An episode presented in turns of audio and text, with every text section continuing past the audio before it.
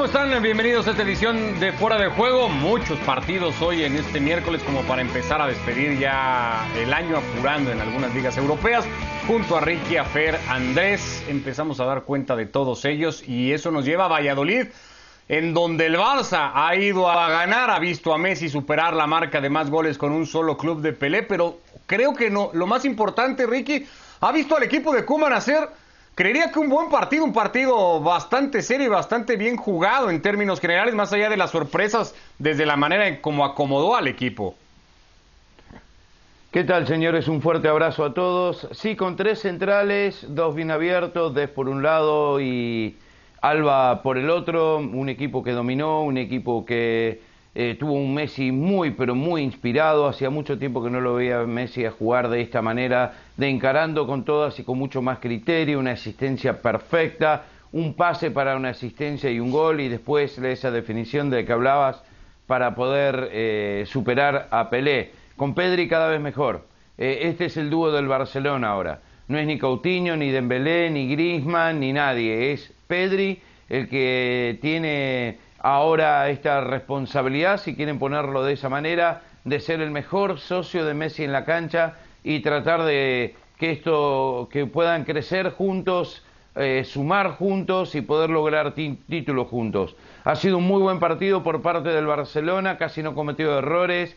Araujo y Mingueza en el fondo muy sólidos, muy bien, eh, especialmente Mingueza en los cortes, en los anticipos, eh, y Pjanic, que tuvo una efectividad increíble en pases acertados, eh, se acerca a lo que le pedía Sarri, unos 150 eh, toques por partido, no estuvo tan lejos. La verdad que el Barcelona hoy ante un rival que tampoco es para decir que es un punto alto para medir, pero sin lugar a dudas fue un muy buen partido por parte del Barcelona. Messi se da cuenta cuando tiene buenos jugadores al lado y con esos buenos jugadores es capaz de rendir mejor. No descubrió Ronald Koeman Fer el agua tibia después del partido, pero es cierto que esa dupla de la que ya ha hablado Ricky empieza a, generar muchas ilusiones dentro del barcelonismo. Eh, bueno, y un gusto saludarles, que Messi vaya dando cuenta también de aquellos que le pueden devolver redonda una pelota. La asociación en corto con Pedri ha dado para muchos también recuerdos de eh, otros pies tocándole la pelota a Leo Messi, como los de Iniesta, por ejemplo. No estoy comparándolo ni mucho menos, simplemente estoy recordando cómo Messi disfrutaba de unirse con, con, el, eh, con el jugador, eh, el ex jugador del Albacete, con, con Andrés Iniesta. Hoy me parece da con una tecla también Ronald Koeman he dicho y muchas veces también que Koeman no me parecía el entrenador que podía cambiarle la dinámica al Barcelona porque no me parecía Koeman uno que quisiera salir de su modelo. Y sin embargo ahora tomando en cuenta de un par de argumentos o variables es capaz de intervenir en el equipo para que aquellas cosas que venían sucediendo, como la lejanía de Messi con su medio campo o la tarea incansable del medio campo para tratar de tapar espacios que luego en 90 minutos no podían ni De Jong, ni Busquets, ni Pjanic en el momento que estuviesen en el campo tapar, ahora esos espacios por el modelo y el cambio de modelo es capaz de llenarlos con jugadores como Frenkie de Jong y Pjanic más cerca de Messi, un Messi que tiene licencia para no bajar, y que además arropado en la mitad de la cancha, ese, ese medio campo de Pjanic y de Jong por otros dos jugadores con los laterales bien arriba, es capaz el Barcelona de ocupar mejor ese sector del terreno. ¿Cuál es la variable que le permite a Kuman ahora poder hacer uso o cambio o intervenir en el modelo al juego del Barcelona? que tiene centrales disponibles. Piqué es el único que le queda lesionado. Podía contar por primera vez en la campaña con un Titi, Lenglet, con Araujo eh, y con Mingueza cuatro centrales y obvio, puede utilizar entonces la posibilidad de jugar con tres, algo que no le había por ahora, salvo final del partido contra el Valencia, no había podido utilizar Kuman. Eh, una intervención que hace ver mucho mejor al Barcelona, pero termino con lo que también Ricky terminaba, que no es dato menor, era el Valladolid que está peleando por el descenso. Sí, aunque cuando los puso contra el Valencia los puso y lo reconoció Kuman Andrés para cerrar el partido, para, para mantenerlo eh, eh, eh, ese día y, para que no se escaparan más puntos. Ahora de arranque dio la sensación de que lo hacía para tratar de liberar esos laterales y de que sin tener extremos, porque eso lo sigue sin tener el Barça, pues tratar de darle un poquito más por fuera al equipo también con las subidas de Alba y lo que pudiera hacer Sergiño Des, es una pelota suya la que trae el segundo gol. Sí, ¿qué tal? ¿Cómo le va? Un, abrazo para todos. Como coincido con lo que dicen Fer y Ricky, voy a poner un par de peros a toda esta situación que me parece que los hay. Si Messi se da cuenta que tiene un gran jugador en Pedri, ¿qué significa esto? Que Kuman está diciendo que cuando juega Griezmann, Coutinho u otros socios que tiene el Barcelona no tiene buenos socios Messi para jugar. Y dos, esta línea de tres centrales, de las cuales ahora hablamos muchas virtudes porque le ha dado resultados claramente al Barcelona. ¿No creen ustedes que transforma en un Barcelona por la situación, por la emergencia, por el lugar donde está viviendo este momento de la temporada, en uno que es extremadamente resultadista, que va a la casa de un equipo que está peleando por mantener la categoría y que está en zona de descenso, a defender con tres centrales porque si no sufre, porque es lo que le ha pasado en la temporada al Barcelona, no es que solamente defiende con tres centrales para liberar a Jordi Alba y a Des. No, pues defiende, con, tres centrales porque tiene solo dos atacantes. Puede ser. Bueno, y si defiende, con, dos, termina mano a mano con los dos atacantes en la salida. Sí, yo lo entiendo a la perfección, pero no es la primera vez que el Barcelona se enfrenta a un equipo que tiene dos atacantes y que sobra uno y dos centrales se marcan a los dos delanteros. Porque defender con tres centrales hoy, como jugó el Barcelona, era defender con una línea de cinco. Después es muy optimista decir, sí, tiene los laterales de extremo, pero a mí me parece que este Barcelona, ni hablemos de filosofía, de formas, creo que se ha transformado hoy. Pero Cuba no ha escondido eso, ¿no, Andrés? Bueno, Kuman, ha dejado muy claro que es un técnico para el resultado, lo ha Bueno, y más, y más, hoy, a ver, yo creo que, que tiene, tiene su justificación si entendemos que el Barcelona se da cuenta que la temporada no está perdida todavía que para, y para no perderla del todo se tiene que transformar en un equipo resultadista, que se olviden de la filosofía, que se olviden de las formas y que se transforme en un equipo resultadista, porque si ante un equipo que pelea el descenso vas con una línea de cinco, ¿qué vas a hacer contra uno que, tenga más a mí capacidad? Lo, que me queda clarísimo, y lo hemos discutido acá en, en, otras, dentro de otros contextos también y en referencia a otros equipos que llegar a esta altura de la campaña, si bien es una típica, atípica temporada, porque llegamos a diciembre y no es el diciembre de otros años cuando la temporada apenas ha arrancado eh, eh, tarde y en septiembre, ¿no? Y, no llevamos el, rodaje o la cantidad de partidos que otros meses de diciembre habrían tenido. Pero llegar a esta altura, incluso con la cantidad de partidos que ahora suman, y no ver ya un modelo que le dé consecuencia a los anteriores y que, y que por resultado uno llegue a pensar que esa será la forma de juego de este nuevo técnico, eh, no verlo en el Barcelona de Kuman ya es pensar que este equipo va a ir a jugar a sacar resultados porque juego no podrá encontrar, porque el calendario se va a poner todavía más apretado, porque cuando regresen en el mes de enero a un par de semanas apenas viene la Supercopa y ese es un título y vaya si una Supercopa no sabrá el barcelonismo lo que significó para Valverde el no ganarla, por ejemplo, eh, pero ahora irá solo por resultados. Esto me, parece y lamentable, lo termino, esto va a ser un espejismo. El ver partidos como el de hoy, en el modelo y con este intervencionismo del técnico en un, modelo de juego del Barcelona, va a ser más un espejismo que una realidad que le dé continuidad a una idea. El Barça viene del 4-2-3-1 de toda la era Kuman a jugar 4-3-3 el fin de semana con Bradway jugando del extremo por izquierda porque se siente mejor para mí por eso. Sergio Busquete en la mitad de la cancha a este nuevo esquema con línea de tres en el fondo. Yo entiendo el resultadismo por la urgencia, pero no sé si el Barcelona es un equipo capacitado hoy y con la confianza tal como para cambiar de sistema y funcionar distintamente del sistema que le toque jugar. No lo creo. Entiendo que hoy saca el resultado y deja buenas sensaciones, pero me parece que ha exagerado en el resultadismo con el planteamiento que hizo de partido. Hay que definir también lo que es resultadismo. No todos son resultadistas al final. todos me parece un modelo que ir a defender con cinco en el fondo ante un equipo que pelea Lo otro es gestionar el partido desde mantener un resultado, que fue lo que hizo contra el Valencia más de lo que hizo hoy, me parece.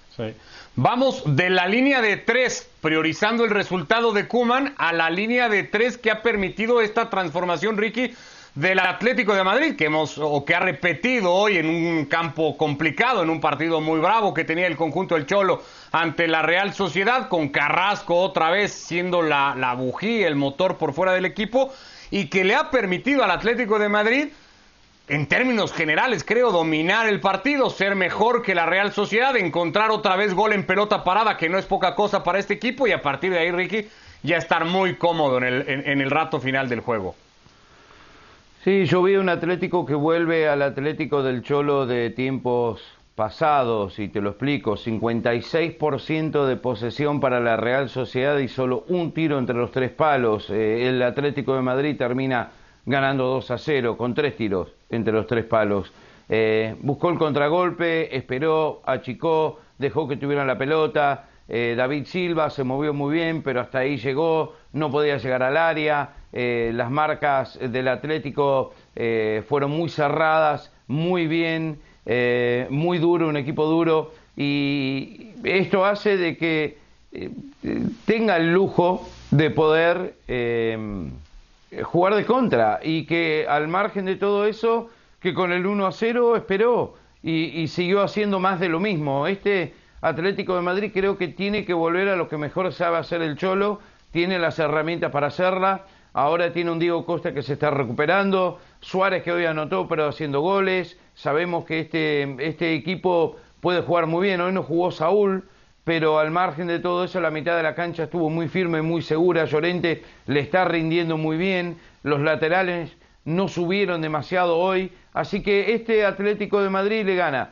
a supuestamente un buen equipo que viene en picada, que viene en bajada, pero que al margen de todo eso había que ganarlo lo gana, es puntero, está cómodo y creo que se quedan conforme y contentos a pesar de haber tenido mucho menos la pelota.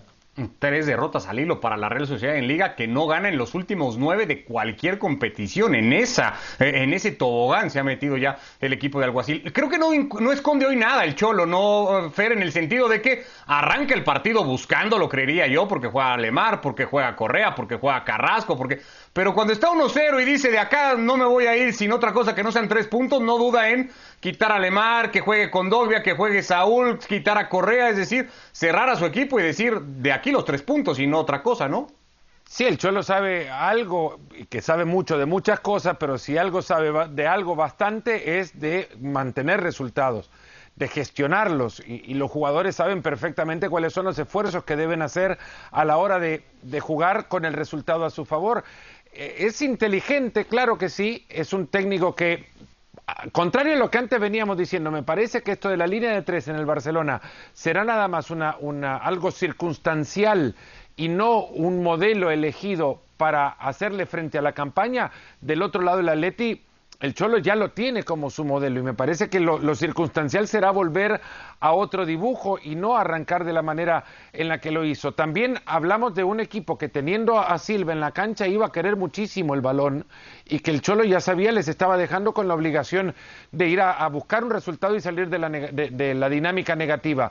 Es muy inteligente, ¿Qué querés que te diga? A ver, a mí me gustaría que el equipo una vez saliendo a proponer, recuperando rápido arriba, eh, con la intensidad con la que regularmente ha jugado en esta década del Atlético de Madrid, también poniéndose arriba, vaya y quiere instalarse de nuevo para ir a clavar el segundo y no esperar que el segundo llegue por un error en el traslado y en la presión del, en la prisa del rival. Son los estilos que eligen, el Cholo ha elegido este, el Cholo es esto y no se le puede pedir otra cosa. Hacerlo bien como lo hace creo que también es un mérito gigantesco. Yo voy a sumar un par de cosas a lo que dice Fer. Y uno tiene que ver con la línea de Hoy no hay peros. Antes tenías pero, ahora no hay.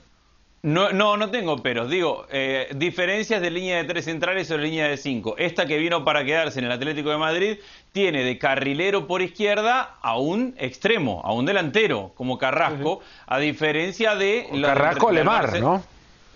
Claro, bueno, son, son jugadores ofensivos cumpliendo esa función, a diferencia de lo del Barcelona que pone a laterales, por más que Jordi Alba pueda ser un lateral que ataque, no deja de ser un lateral. Y otra cosa, yo creo que Luis Suárez está muy, pero muy, pero muy lejos de su mejor versión, pero hoy los dos goles vienen como consecuencia de jugada de Luis Suárez. El primero, en un apoyo que él recibe de espalda para sacar la falta que termina con el 1-0 en la pelota parada.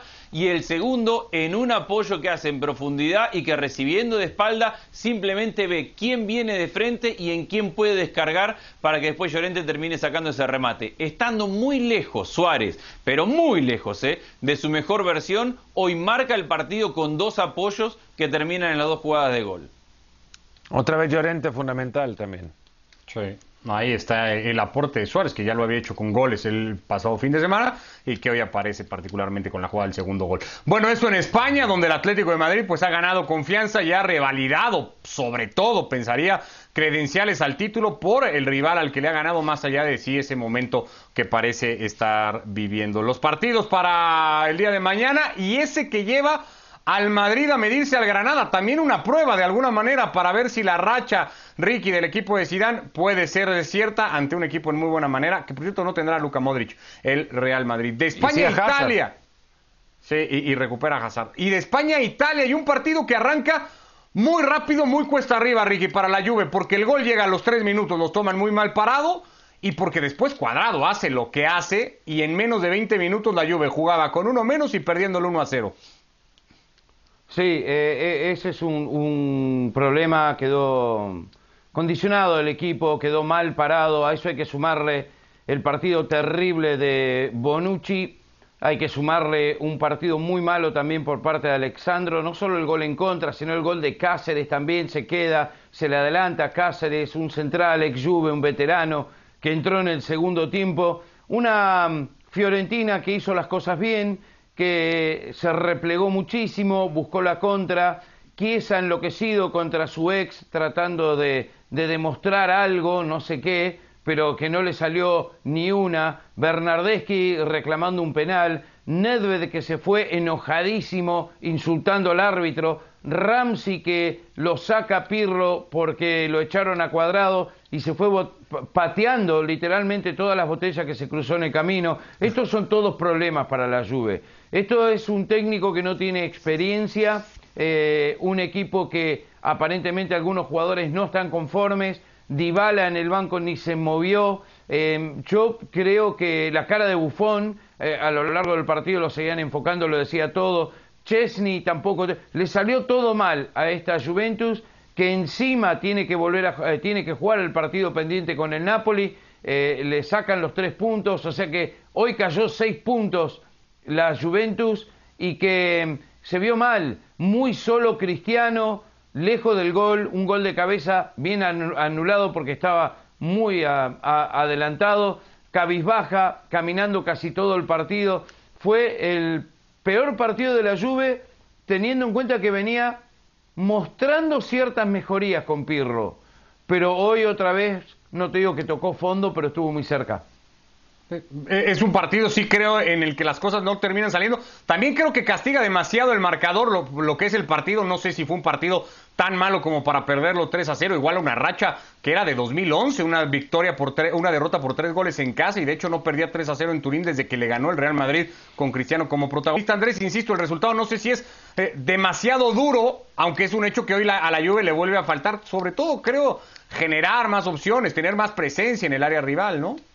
A ver, pero así como podemos tener en cuenta que el resultado puede ser demasiado duro, también tengamos en cuenta que fue una de las peores versiones de la Fiorentina en décadas, la que va y le saca este resultado en Turín. Hoy Prandelli fue a, básicamente tratar de sostener su puesto como técnico, técnico que es de, de, este equipo hace muy poca fecha porque ni siquiera él arrancó la temporada y viene tan mal que encuentra hoy aire en un partido que parecía imposible. Yo creo que hoy es problema de jugadores y no de Pirlo, estando bastante de acuerdo con lo que dice Ricky. Yo no veo problema en Pirlo en que Bonucci haya cometido todos los errores que ha cometido. No veo problema en Pirlo en la locura de Cuadrado que se hace expulsar al minuto 18. Creo que Pirlo reacciona bien sacando a Ramsey y rearmando la línea con Danilo. El equipo no genera nada y Pirlo lo mete a Bernardeschi en el segundo tiempo porque puede conectar con Cristiano Ronaldo porque estaba Morata y Cristiano Ronaldo sin juego alguno, completamente solo adelante. Pero Pirlo no tiene nada que ver y por la tosudez del mantener el modelo saca lo único que te puede generar. ¿No? Ahí no sé si es el único que te puede generar, porque ya hemos hablado maravilloso. Pero si este hablas de Ramsey, hablas de Ramsey, que no tengas en un equipo que ya parte con tres centrales, que no puedas reacomodar al equipo para jugar con los que tenés, eh, quizás no, no, jugando con los tres centrales, planteate otro dibujo, otro modelo, si total ya se te puso arriba el rival y seguro pero no te va te a dejar olvides, en punta que, nada más. que lo de los tres centrales, a ver, la, la Juventus es un equipo que retrocede con 4-4-2 cuando juegan todos y que después ataca dejando tres centrales y libera a cuadrado a la mitad de la cancha. Entonces, sí, lo mete a Danilo y, y rearma, si se quiere, esa línea de cuatro, pero esa línea de cuatro es rearmable para liberar a Pero Alexandro no por un tenía lado. jugadores, pregunto, no tenía jugadores en la cancha para rearmar con los que ya tenía sin quemar un cambio, sin sacar a un jugador que te puede ayudar a generar o a filtrar pelotas eh, en un espacio que evidentemente va a tener mucho menos la Juventus porque juega con uno menos también. Sí, pero a ver, primero, lo de Ahí- quemar ahí un cambio. caería yo, ahí es donde caería yo nada más a creer que la, la- una responsabilidad recae sí en el, en, la- en el modelo, en la forma de gestionar el partido de Pirlo. Sí, bueno, yo creo que lo ha gestionado, que ha tomado decisiones que son lógicas, que obviamente no le han dado resultado, pero que son lógicas. No, no se quema un cambio cuando tenés cinco. No, no es que estás perdiendo el 33% de tus variantes, sino que tenés cuatro cambios más por delante. Pero Es no lo digo por los es- cambios, por quién termina por salir. Es, el- es la prioridad a la que le da el- al- la prioridad de juego a la que le da su equipo metiendo a Danilo para Bien. sacar a Ramsey. Es cierto que Ramsey no, no es siquiera el Ramsey de la temporada anterior, Y pero es acá un mismo jugador hemos hablado maravillas de McKinney, que hoy vuelve a jugar un buen Tampoco. partido. Y hemos hablado maravillas también de los partidos de Bentancur, que hoy fue muy malo el partido de Bentancur. Y corrige el propio Pirlo metiendo a Bernardeschi, que se supone debe ser un generador de juego, alguien que conecte con Cristiano Ronaldo o que sea un generador entre líneas y no le termina por dar resultado. Y con el partido 1 a 0 se da cuenta todavía que puede ir por más y mete a Kulusevski y saca a McKinney. Por eso yo digo, a ver, no, no es que le quito culpa a Pirlo. Creo que hizo los cambios para gestionar el partido y que al final de cuentas hay hoy una actuación horrible de Bonucci, horrible de Bentancur, muy por debajo de Alexandro, no hay generación en el equipo, lo veo muy mal hoy individualmente a la Juve. Después sí, a ver, con la historia escrita probablemente a lo mejor se dejaba una línea de tres en el fondo o, o le podría haber buscado, pero a mí no me parece una locura lo que hizo Pirlo y sí me parece que muchos jugadores están muy por debajo de su nivel o lo estuvieron hoy. Y sí también me parece, y coincido con Ricky, que Dybala ni siquiera calienta, ni siquiera entra en un partido como hoy, es realmente grave. Ahora, No, eh, para eh, es, un, ¿no? Dybala por el Papu. es un accidente, Fer, un partido así para un equipo que habíamos reconocido todos en días pasados y en semanas ya completas que venía progresando en su estilo y que venía progresando en la idea y que se venía encontrando cada vez más Sí, asentado. Había se ha ganado visto cinco de los últimos seis. Más, cerca de resultados. Bueno, ha sacado empates que quizás no merecía la Juventus. Puntualmente no, no recuerdo un partido como para decir, pero sí varios a donde podríamos haber cre- creído que la Juve lo que sacaba era, era un punto, que ganaba un punto y no es que perdía dos por lo bien que había jugado eh, en ese partido eh, puntual o en esos partidos, porque sí, es el equipo que más empata en toda la liga y, cuando menos la mitad de ellos podrían haber caído del otro lado también. La Juventus, es cierto, eso fue en otro momento de este proceso de construcción. Este partido sí era muy lejano de ver en función a, lo- a los ejemplos recientes de la Juve. Me lo habría podido creer eh, eh, en la sexta o quinta fecha que hoy. Eso sí, por eso creo que el grado de sorpresa, por lo que ya hablaba Andrés también, la, la Fiorentina que llegaba a enfrentarle estaba muy por, por debajo de lo que uno habría pensado era un equipo que le podía ganar. Retroceso entonces, Ricky, en el equipo de Pirlo hoy. Sí, definitivamente. Está a, a 10, 11 puntos del, del Milan. Eh, tiene todavía un partido pendiente contra el Napoli que lo puede perder. Eh, Cristiano Ronaldo eh, tiene muchos altos y bajos y hoy fue un bajón. Eh, no, no participó, no, no fue ese jugador que buscó y, e intentó, lo vi muy cabizbajo. Eh, lo vi muy nervioso Bernardeschi, a Chiesa, como te decía anteriormente, pero al margen de todo eso ya son algunos golpes, pierde el invicto este equipo y el problema es que los de arriba eh, parece que no van a caer. El Inter y el Milan están, están para sumar puntos todos los partidos y, y cualquier tropezón me parece que esta Juve eh, no, no, no, no le conviene. Pero bueno, todavía falta bueno mucho. para la Serie A Hay y que la ver. competencia. Yo no le tengo tanta confianza a Pirlo. Napoli, Roma y ahora Fiorentina, los únicos tres equipos que en los últimos 50 partidos por liga en Turín han sido capaces de irle a ganar en casa a la Pues Juventus de Turín. La jornada de mañana en el fútbol italiano, el resto de partidos por ESPN Plus, ya lo sabe, el calcio se juega ahí. El Inter va al campo del Verona, el Atalanta va a jugar frente al Bolonia, el, el Sassuolo visitando a la Sampdoria, el Milan sigue puntero de la clasificación, a un punto está el Inter, la Juve y el Napoli que quedaron con 24, solo un gol más marcado por el equipo de Gattuso lo tiene por encima de la clasificación, a un partido que se tendrá que reprogramar en principio por ahí del 13 de enero después del fallo que hoy se ha dado en la apelación que había presentado el conjunto napolitano. Si hablamos de, retrocesos, bueno, retroceso constante, ya muy marcado viene siendo Andrés el de el Arsenal de Arteta, aunque era en este tipo de partidos, en este tipo de juegos en donde había respondido el equipo, hoy ni siquiera eso, lejísimos de poderlo hacer ante el City de Guardiola. Sí, yo creo que se expone Arteta desde la alineación que decide en el momento que tiene el equipo, porque pone en un momento crítico, cuando está muy mal, cuando está más cerca del descenso que, de Europa, por un equipo completamente suplente, en una liga que tiene solamente tres cambios y que lo termina pagando cuando el arquero comete ese error para el 2 a 1 ante un City que tenía, si bien alguna rotación, un plantel mucho más profundo y un equipo mucho más titular. Después termina redondeando el resultado para el, para el 4-1 del City, que es totalmente meritorio, porque incluso el 1-1 del primer tiempo ya le quedaba muy grande al Arsenal. Había sido muy superior el City como para no estar ganándolo en el 1-1. Creo que está muy mal el Arsenal y que Arteta decidió en un momento, y a mí me parece erróneo, en un momento donde está muy mal, ir a jugar con suplentes para generar esto, ser pasado por arriba, ser goleado y que no solamente estés mal en la Premier League, sino que todo lo que se perciba alrededor de este equipo sea ahora negativismo aún a una máxima expresión tras ser goleado en el día de hoy. Queda todavía ese partido entre el Tottenham y el Stoke City, el Everton frente al Manchester United, por cierto, partido que no contará con el colombiano eh, James Rodríguez. No, no volvió a darse eso que había parecido casi una casualidad, Fer, que el alumno superara al maestro. Ahora fue todo lo contrario y, con creces, ¿no? Con, con, muy pocas dudas en el camino.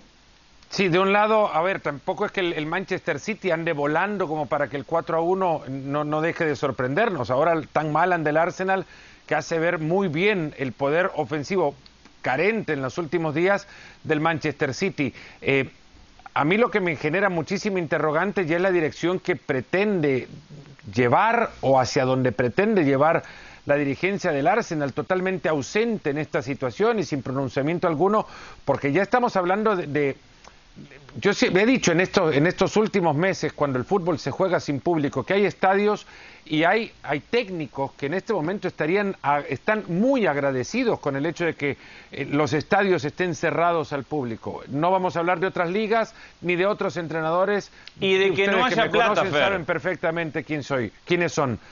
Pero que Mikel Arteta todavía pueda dirigir al Arsenal en buena parte se le da porque las puertas están cerradas en los estadios. Porque estar a 11 puntos en la tabla del Tottenham, que es su rival, pero sobre todo no dar señal alguna de que este equipo puede revivir, porque cada partido es un, es un interrogante más y no una certeza o una confirmación de que pueden llegar a revivir, eh, es solamente producto de no contar con el, eh, de que los dirigentes no cuenten con la cercanía de la crítica. Y, y no es de subestimar que, a, que a- técnicos como Arteta se le sostenga nada más porque no hay público en las gradas. Y lo que decías, Andrés, tampoco hay para comprometerse a pagar rescisiones de contrato o cumplir con los vínculos eh, contractuales a los que han llegado, pero es peor, están a cuatro puntos del descenso, ¿no? Arteta que parecía, Ricky, en su momento una solución para el Arsenal, insisto, sobre todo por esas victorias que había tenido en, en formatos cortos, como los torneos coperos, pero que a largo plazo pues no, no está siendo el técnico que dé con la tecla. O lo mismo le pasa al Manchester United cuando se fue Alex Ferguson, es muy difícil llenar esos, esos zapatos. Y ahora el de Arsene y Unai Emery que le fue muy mal, ahora eh, está teniendo una racha positiva increíble con el Villarreal. Y Gatsidis que lo sacaron a patadas, está en el Milan y lo tiene también en primer lugar. No es fácil dirigir estos equipos, Arteta quizás no tenía la suficiente experiencia, han comprado muy mal, van a sufrir mucho, hace tiempo que lo están haciendo, ya no clasifican a Champions, no es el mismo Arsenal. Eso es una realidad. El City es mucho más equipo y no puede sorprender nunca que le gane y que lo golee. No, para nada. Decimoquinto en liga está el Arsenal. Para mí perdió el equipo, ¿eh? De hoy. Porque, porque te podía gustar más o menos, pero en el arranque de la temporada, con su sistema defensivo y contragolpeadora, la velocidad de Aubameyang principalmente, tenía un plan. Yo creo que este equipo ya no le responde incluso desde la confianza. Eh, uno ve cuando el jugador se mata por su técnico y se mata por el proyecto y se mata por la idea y eso no está pasando. Bueno, pues ahí está el resultado que deja al City 4-1 hoy sobre el Arsenal. Sí, eh, eh, en un momento muy a la baja el equipo de los Gunners. Llegamos al final de esta edición de Fuera de Juego. Abrazo, Ricky. Gracias, Fer, Andrés. Que les vaya muy bien.